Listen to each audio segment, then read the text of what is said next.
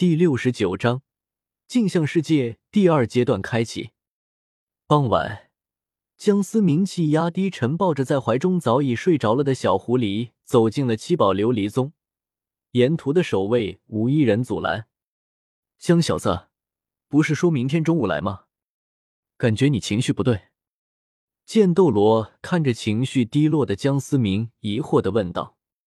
江思明摆了摆手，显然是不想多说。一看你小子就是受情伤，这伤可难治啊，而且还伤人伤己。剑斗罗忍不住说道。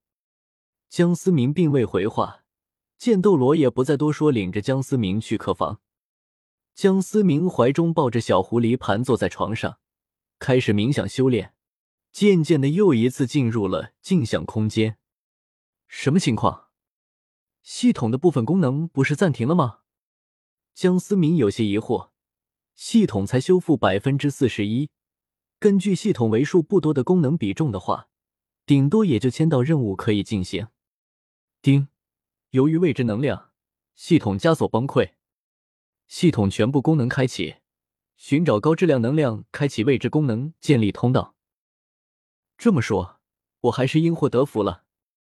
江思明不禁又想起了那个黑色空间中那道充满杀意的话语。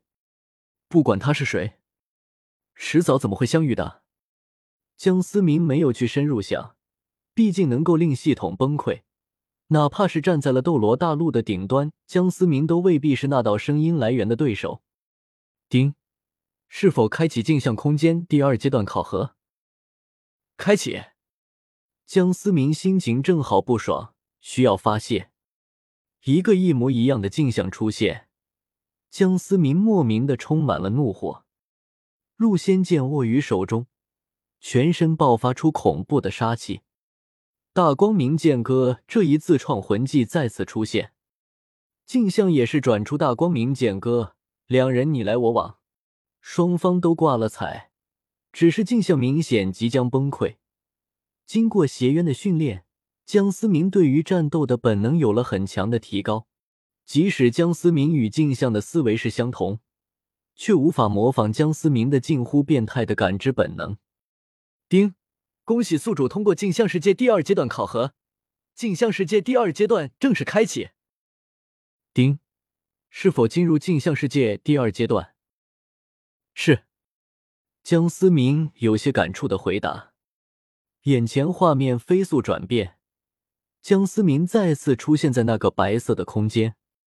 丁，你选择进入剑气世界，杀戮战场，轮回历练，诛仙剑考核。江思明眼眶中不禁流出了泪水。轮回历练，江思明哽咽的说道：“开启轮回历练。”江思明再次陷入昏迷。当醒来时，身旁是现代化的家具。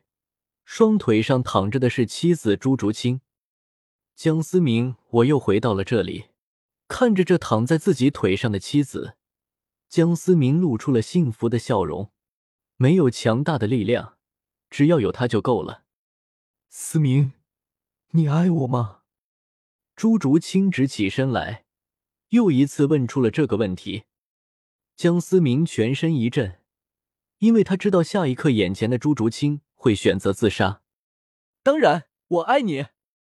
江思明紧紧的握着朱竹清的双手，饱含深情的望着朱竹清的眼睛，生怕再次失去。不，思明，你的眼神告诉我，你的心里已经不单单只有我了，还有另一个身影在慢慢变得更加清晰。朱竹清微笑着说着，江思明沉默了。他不再敢看着朱竹清的眼睛。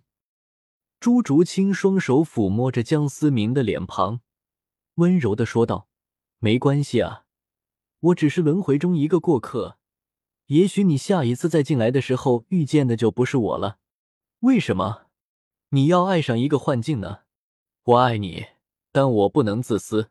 也许某一天，等轮回空间彻底关闭，我也就消失了吧。”无穷无尽的重复。其实我好羡慕那个跟我一样的女孩子，她拥有一个真实的你，那不是一个只能在轮回中才能看到我的你。也许某天，你就再也不需要我了。朱竹清有些悲伤的看着江思明，周围的空间再次坍塌，露出白色的底色。江小子还不起来！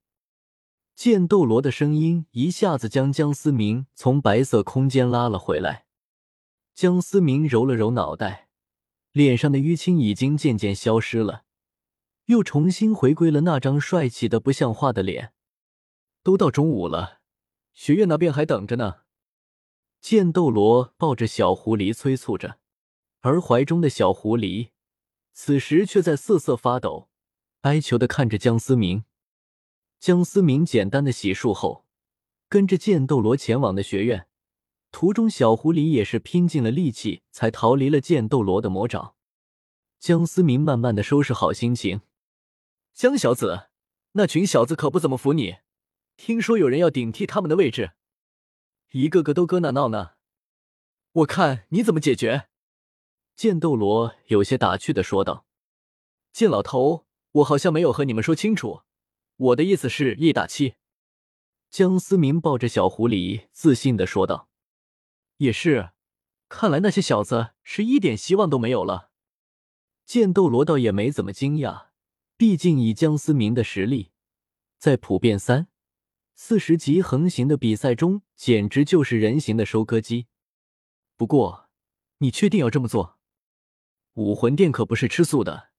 你是代表七宝琉璃宗下属的学员参加比赛，武魂殿必定会对你出手，而七宝琉璃宗只能尽力保你。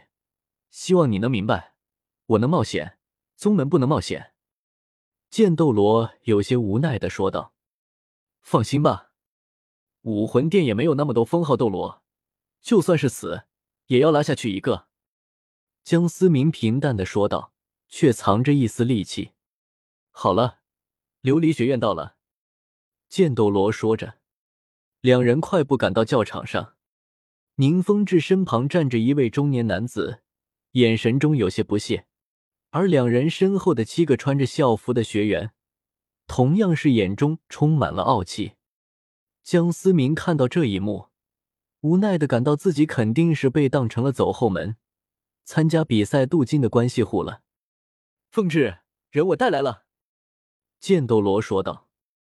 江思明刚要开口，宁风致一旁的中年男子抢先说道：“宗主。”我看就没必要更换比赛阵容了吧？